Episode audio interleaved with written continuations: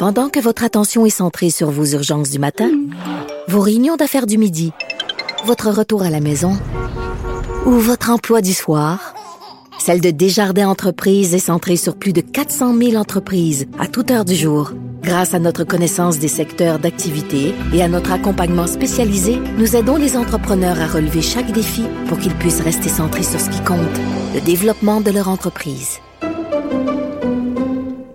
IGA est fier de présenter l'émission À vos affaires. Pour économiser sur votre panier d'épicerie, surveillez les offres et promotions de la circulaire disponible à IGA.net chaque semaine. IGA, vive la bouffe et les bonnes affaires. Vous vous demandez si les plantes ressentent de la douleur? Ou encore, comment est-ce que les daltoniens voient le monde? Le balado en 5 minutes est pour vous. Explorez la science, l'actualité et l'histoire en un temps record. La Feu, en collaboration avec le gouvernement du Québec, est fière de propulser la série Balado en 5 minutes. Ne laissez pas les questions sans réponse plus longtemps. En 5 minutes, disponible sur l'application et le site cubradio.ca. Cube Radio. Salut, c'est Charles Tran avec l'équipe dans 5 minutes. On s'intéresse aux sciences, à l'histoire et à l'actualité. Aujourd'hui, on parle de guêpes.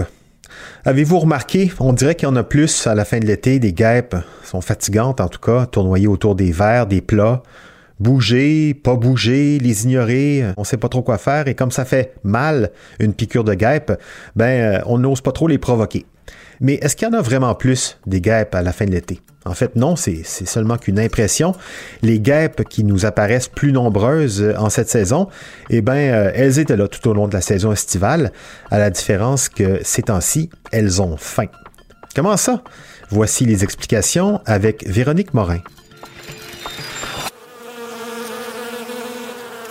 Personne n'aime voir une guêpe autour de soi, encore moins une guêpe qui a faim. Les guêpes ont tendance à tournoyer autour de nous davantage à la fin de l'été. Contrairement aux apparences, elles sont là tout l'été durant, mais elles ont autre chose à faire. En fait, tout le reste de l'été, elles sont très occupées à nous débarrasser des chenilles et des pucerons du jardin. On peut dire qu'elles travaillent pour nous en contribuant à la lutte contre les parasites, mais de façon tout à fait naturelle et écologique c'est que sans les guêpes, nous devrions utiliser plus de pesticides pour préserver les légumes des pucerons et d'autres insectes nuisibles dont elles sont les ennemis naturels. En plein milieu de l'été, nos boissons sucrées n'ont aucun intérêt pour elles puisqu'elles recherchent des protéines pour nourrir leurs petits frères et petites sœurs, bref, les larves du couvain. Le couvain, c'est l'ensemble des œufs, larves et nymphes protégés, soignés et alimentés par les nourrices dans une colonie d'insectes hyménoptères sociaux dont les guêpes font partie, mais aussi les abeilles, les bourdons et les fourmis. La guêpe ouvrière est stérile, mais elle n'en est pas moins utile pour la colonie étant l'un des rouages vitaux d'un super-organisme créé par la guêpe reine. La reine est deux fois plus grosse que les ouvrières et elle est la seule à pouvoir se reproduire lors de son vol nuptial par des dizaines de mâles. En passant, le mâle n'a pas de dard et comporte 11 anneaux noirs plutôt que 10. Donc, on n'a pas avoir peur du mâle. Les ouvrières, elles, elles ont un dard et elles dédient leur vie à chasser des insectes pour les apporter à la ruche et nourrir les larves qui ont besoin de protéines pour grandir. En échange, la larve lui donne une sécrétion sucrée riche en glucides. Selon les entomologistes, il s'agirait du principal mode de nutrition des guêpes ouvrières. Ce sucre les rendrait accros et ferait en sorte qu'elles reviennent invariablement à la colonie pour servir le superorganisme dont les larves font partie.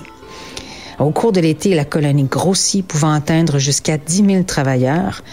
Et pendant ce temps, les larves complètement nourries sont prêtes à se métamorphoser et elles n'ont plus besoin des adultes. Évidemment, tous les couvains ne se métamorphosent pas en même temps. Mais la proportion entre le nombre d'ouvrières et celui des larves change à mesure que l'été avance. Et rendu à l'automne, il y a de plus en plus d'ouvrières mises à pied. Et sans le sucre, dont elles sont dépendantes. Et un peu comme l'humain, vous ne serez pas surpris d'apprendre qu'une guêpe sans emploi change de comportement. Elle s'aventure loin de la colonie en quête de sucre. Elle rend visite aux fleurs et les pollinise, comme les abeilles. On dit d'ailleurs que les guêpes sont les pollinisateurs aussi efficaces que les abeilles. Et lorsqu'elles découvrent votre pique-nique, elles ne peuvent s'empêcher de s'approcher, surtout s'il inclut des boissons sucrées. Ce changement de comportement chez les guêpes fait l'objet d'études. Des chercheurs qui estiment qu'il s'agit du fruit d'une évolution récente se sont penchés sur le cerveau des guêpes. Ils essaient aussi de comprendre comment, dans la même colonie, tous les individus, qu'ils soient reines, ouvrières ou reproducteurs, partagent exactement les mêmes gènes. Serianne Summer, qui est entomologiste britannique, écologiste du comportement et experte des guêpes, l'explique par le fait que les gènes ne s'expriment pas de la même façon selon la fonction de l'individu, de la colonie. Bref, ces différences de comportement se joueraient au niveau moléculaire affectant le cerveau des guêpes, qui sont pratiquement des esclaves de sucre.